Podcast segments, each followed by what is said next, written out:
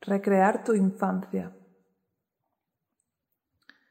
Este es un ejercicio para que hagas a lo largo de este mes, para que vayas conectándote un poco con cómo fue tu infancia.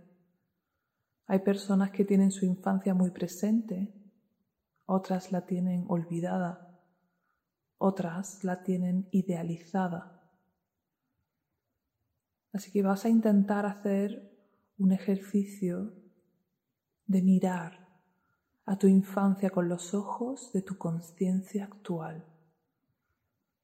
Si tienes fotos, te recomiendo que las busques en algún momento, que busques algún hueco, que busques esas fotos y las observes poniendo mucha atención en ver cómo estaba de verdad esa niña, ese niño. ¿Qué aparece en las fotos? ¿Cómo crees que se sentía? Al margen de los recuerdos que tengas, al margen de lo que te hayan contado, ¿cómo ves tú a ese niño, a esa niña? ¿Está feliz?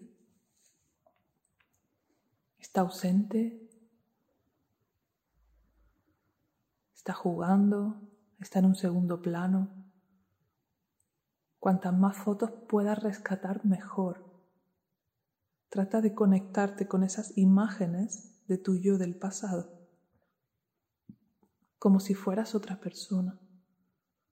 Y trata de intuir la verdad de tu infancia, que no siempre tiene que ver con el recuerdo que tenemos, ni con lo que nos han contado.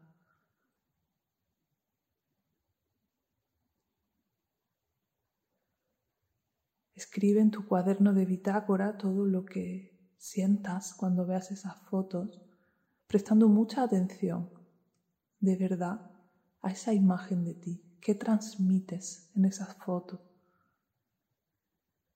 ¿Cómo ves el entorno a tu alrededor? ¿Te prestaban atención? ¿No te prestaban atención? Al menos en la foto.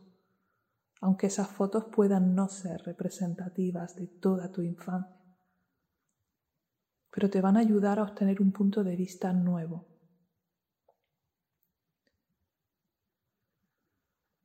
Si tienes hermanos, hermanas y tus padres aún viven, puedes también preguntarles, ¿cómo eras tú de niña, de niño? Si tienen recuerdos de esas imágenes de las fotos, de qué estaba pasando. Vamos a tratar de volver a esa infancia pero desde unos ojos nuevos, no tanto desde el recuerdo interior, sino un poco desde la visión objetiva externa. ¿Cómo de verdad podría sentirse esa niña, ese niño en ese contexto? Pasaba mucho tiempo a solas, tenía que encargarse de tareas que no le correspondían, le gustaba ir al colegio, era agredido por otras personas o era respetado, se tenía en cuenta su opinión, tenía su propio espacio. Con lo que ahora sabes que necesita un niño, una niña, con, con esa necesidad de atención, de tener su propio espacio, de tener la capacidad de ser aceptados y escuchados por lo que son. ¿Tenías tú eso? ¿Crees que atendían a tus verdaderas necesidades?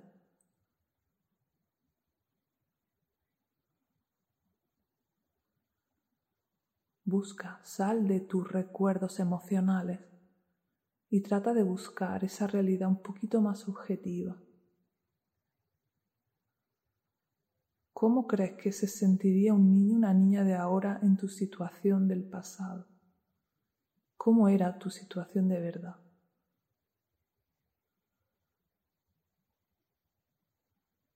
Escribe todo lo que se te ocurra en tu cuaderno de bitácora. Haz una revisión de los momentos más difíciles que tú crees que pudiste vivir y también una revisión de los momentos más felices que crees que pudiste vivir? ¿Cuáles son tus recuerdos más vívidos? Y si hay épocas en las que no recuerdas nada, eso también es importante.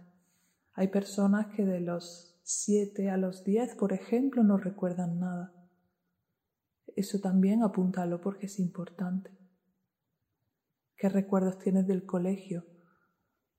De tus primeros amigos, de tus profesores o tutores, de tus hermanos, del resto de tu familia, de tu entorno, de donde vivías.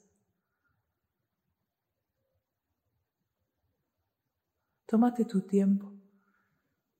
Puedes ir haciendo este ejercicio a lo largo del mes, simplemente ir conectándote con tu infancia e ir permitiendo que los recuerdos vengan. Cuando hacemos este ejercicio de reflexión, luego es posible que aparezcan memorias, imágenes, incluso sueños que nos den más información sobre nosotros mismos. Durante este mes, repasa un poquito tu infancia desde un punto de vista más adulto, más consciente, tratando de ver qué te faltaba y qué tenías, qué cosas maravillosas sí tenías. Déjate sentir, deja que la información llegue a ti Deja que tu niña, tu niño te descubra sus posibles heridas o sus necesidades no satisfechas. Es muy importante que tengas la mente abierta, el corazón abierto, para permitirte sentir y recibir esa información que en algún momento pudiera no ser agradable. Ábrete a tu niña, ábrete a tu niño tiene muchas cosas que contarte.